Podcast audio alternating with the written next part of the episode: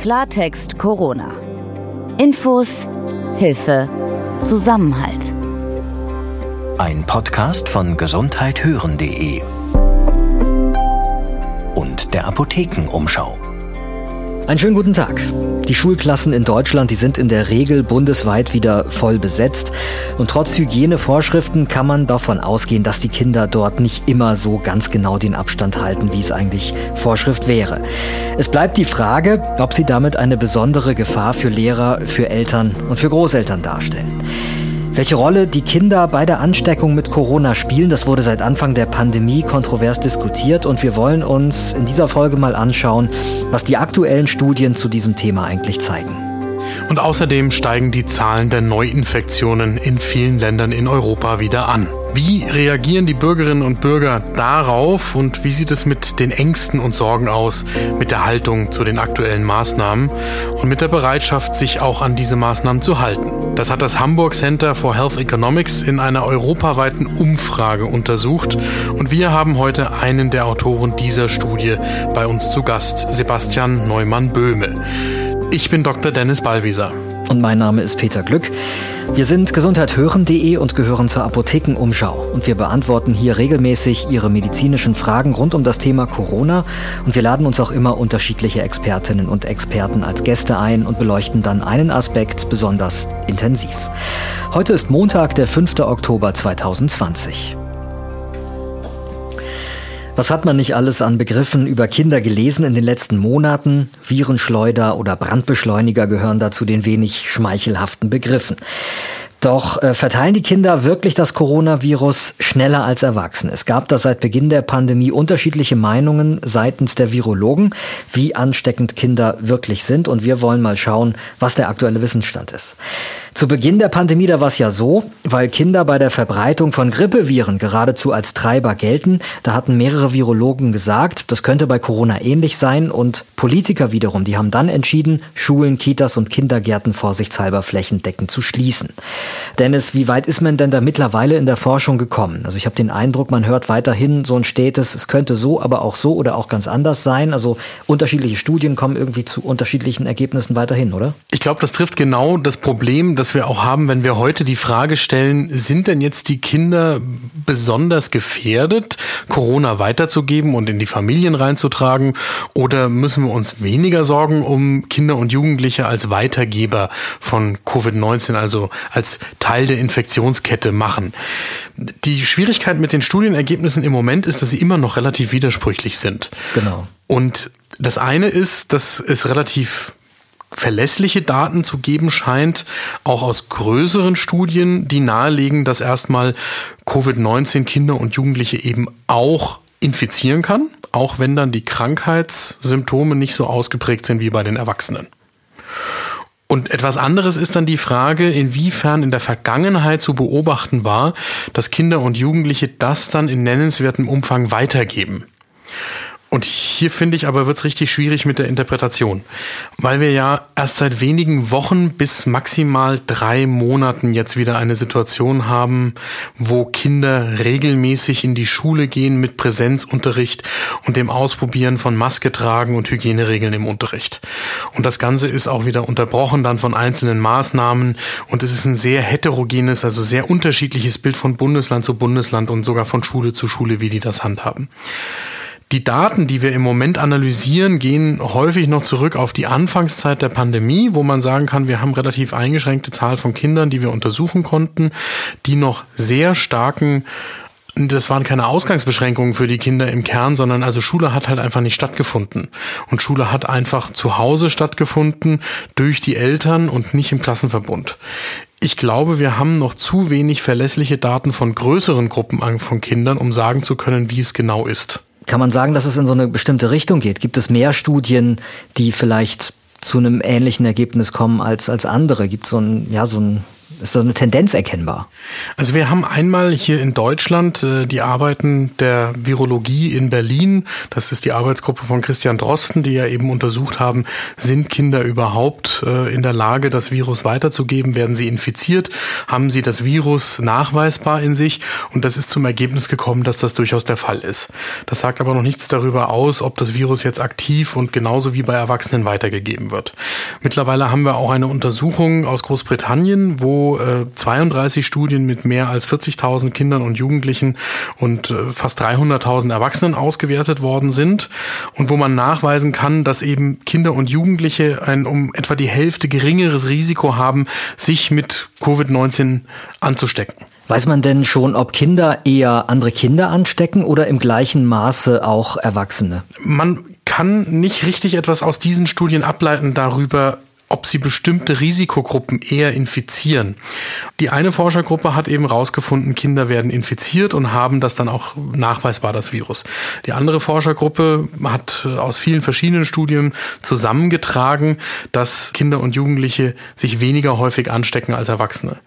Der dritte Baustein ist dann, dass wir einfach wissen, dass es sehr wenige Kinder gibt, die in Krankenhäusern zum Beispiel behandelt werden mussten wegen schweren Verläufen von Covid-19. Mhm. Das heißt, wir können relativ sicher sagen, dass solange Kinder andere Kinder anstecken, wir zumindest kein erheblich höheres Risiko von lauter schweren Verläufen bei jüngeren Patienten haben.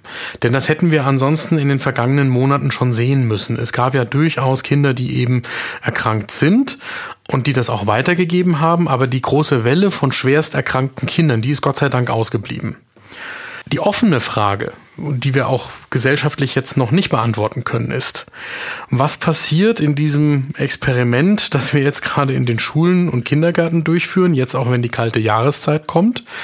Inwiefern sind Kinder dann in der Lage, das Virus quasi weiterzugeben im Familienverbund oder auch in anderen sozialen Kontakten und erreicht das dann wieder Risikogruppen? Aber aufgrund dessen, was wir in der Vergangenheit gesehen haben, scheint es sinnvoll zu sein, das jetzt erstmal abzuwarten, was da passiert. Natürlich nicht, ohne das die ganze Zeit kritisch zu beobachten. Jetzt ist es so, dass einer meiner Söhne gerade verschnupft ist und als Grundschüler aber trotzdem hier ähm, der aktuellen Regelung entsprechend in die Schule darf. Hältst du das für richtig? Ich glaube, dass das richtig ist. Ich glaube, dass in Anbetracht der heutigen Kenntnisse, die wir haben, es vertretbar ist, Kinder in die Schule und in den Kindergarten gehen zu lassen und sie dann auch nicht wegen einer laufenden Nase oder ein bisschen Husten sofort wieder nach Hause zu schicken, schon gar nicht dann für 14 Tage zum Beispiel mhm. zu Hause zu belassen.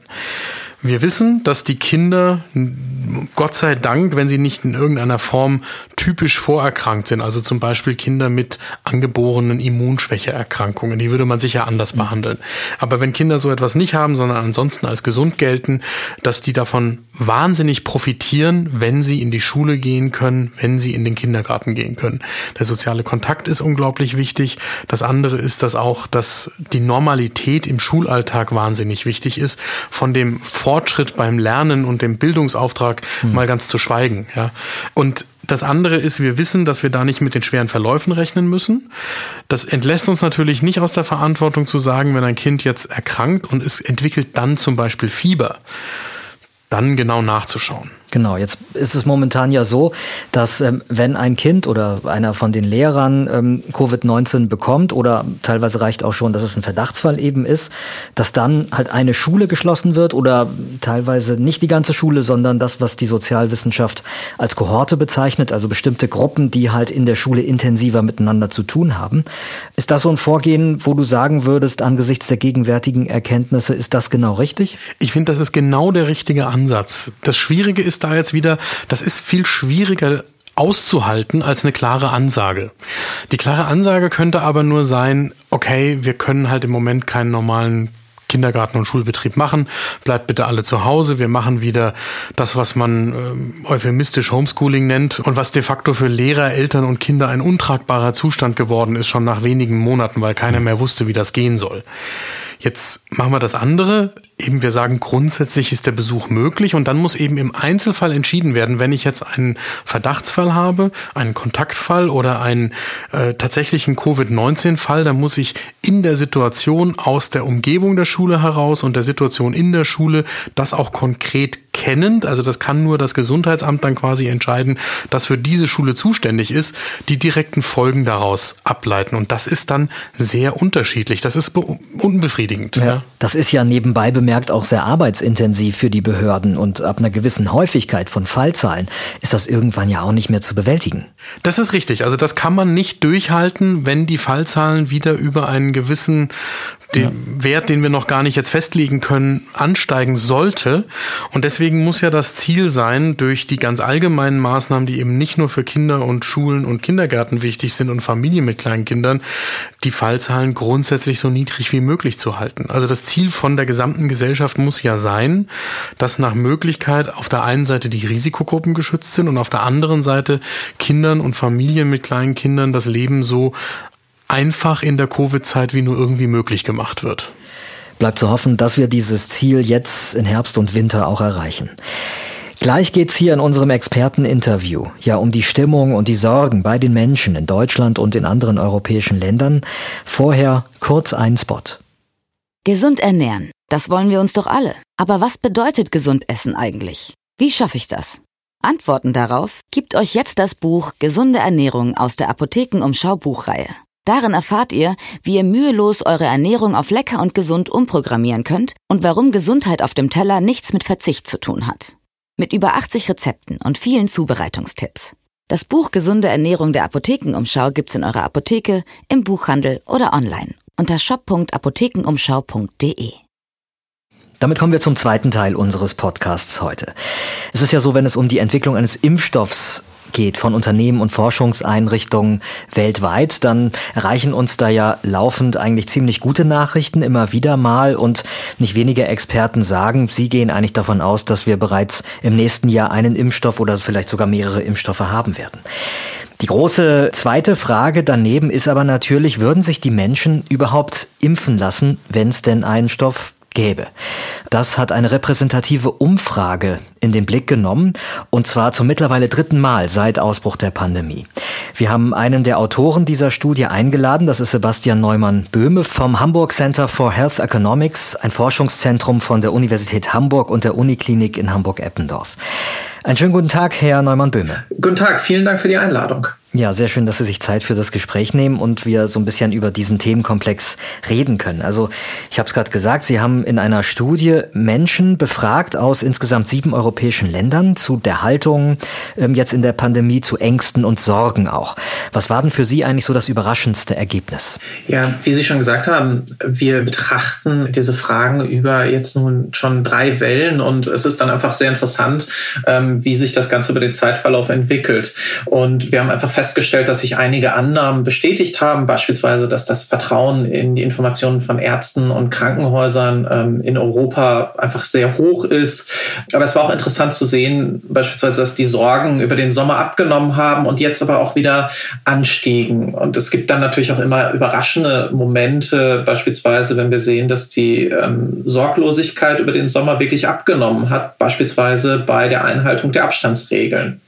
Oder zusätzlich ähm, hat uns sehr überrascht, dass ähm, viele befragte Fußballfans in Stadien sehr kritisch gesehen haben. Da haben wir festgestellt, dass nur 25 Prozent der Befragten ähm, dafür waren, Fans wieder in die Stadien zu lassen und ähm, nur 15 Prozent sagen, sie würden selbst wahrscheinlich ins Stadion gehen. Jetzt haben Sie sieben Länder in Europa rausgepickt, sage ich jetzt mal, ähm, für diese Studie. Welche Länder sind denn das genau? Deutschland, die Niederlande, Frankreich, Großbritannien, Italien, Portugal und Dänemark. Also durchaus einige Länder, die Sie da im Blick haben, aber es ist natürlich europaweit gesehen trotzdem ein, ein Ausschnitt gewissermaßen. Ja, das ist richtig. Wir ähm, sprechen auch immer von einer paneuropäischen Befragung, ähm, die sich auch ein bisschen aus der Struktur unseres Netzwerkes äh, ergibt, ähm, wo wir äh, Expertinnen und Experten auch haben, die uns den Fragebogen ähm, dann fachlich in die entsprechenden Sprachen übersetzen können. Deswegen immer paneuropäisch und nicht repräsentativ für Europa, sondern immer nur für die jeweiligen Länder. Jetzt ist ja so, dass die Zahlen der Neuinfektionen Infektionen gerade wirklich nahezu täglich weiter ansteigen wieder, nicht nur in Deutschland, sondern auch eben in, in den Ländern um uns herum.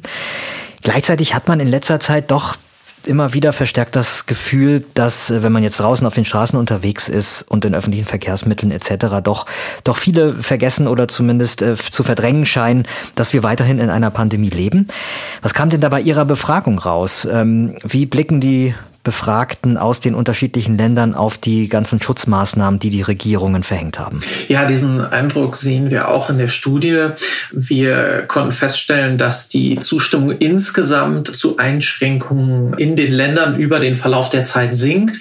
Beispielsweise haben wir in allen drei Befragungswellen, also im April, Juni und September, ähm, gefragt, ähm, inwieweit Leute ähm, damit einverstanden wären, große öffentliche Veranstaltungen zu untersagen und äh, die äh, lag in Deutschland beispielsweise im April noch bei 72 Prozent und ist jetzt auf 56 Prozent im September gesunken. Und ein vergleichbares Bild sehen wir ähm, auch in den anderen Ländern, beispielsweise in Italien, wo diese Bereitschaft von 91 Prozent im April auf 64 Prozent im September sank. Wir sehen da dann eine Ausnahme bei einer Einschränkung, wo die Leute wirklich auch konstant in fast allen Ländern eine hohe Zustimmung haben. Das ist eine finanzielle Strafe für Menschen, die ihre 14-tägige Quarantäne ähm, nicht einhalten da scheint die Zustimmung äh, sich relativ konstant etwa bei 70, 75 Prozent in, in Deutschland zu bewegen.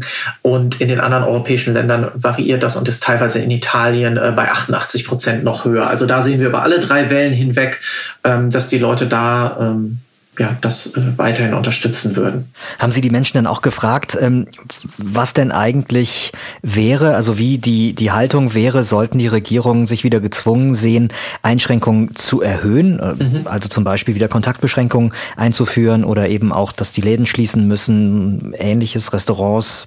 Also wir sehen einfach, dass die Zustimmung ähm, sich sehr unterscheidet zwischen diesen ähm, regionalen infektionsbezogenen Lockdowns. Da gäbe es jetzt in Deutschland im Juni eine Zustimmung zu von 72 Prozent, im September von 68 Prozent. Im Gegensatz äh, zu jetzt einem, äh, einer bundesweiten Ausgangssperre, wo man nur noch in die äh, Supermärkte gehen dürfte und ähm, beispielsweise Medikamente aus der Apotheke holen dürfte. Das würden nur ähm, 42 50 Prozent der Menschen in Deutschland unterstützen.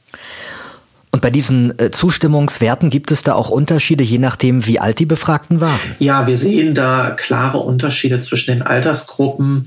Die Zustimmung zu diesen regionalen Lockdowns ist bei älteren Menschen höher als bei jüngeren und auch ähm, die sozusagen Ausprägung der Meinung ist klarer. Wir haben eine äh, Kategorie da drin unentschieden und die nimmt einfach mit dem Alter deutlich ab. Also ähm, die Zustimmung zu diesen regionalen Lockdowns steigt und äh, die die Ablehnung dessen sinkt. Und wir sehen beispielsweise keinen Unterschied zwischen Männern und Frauen.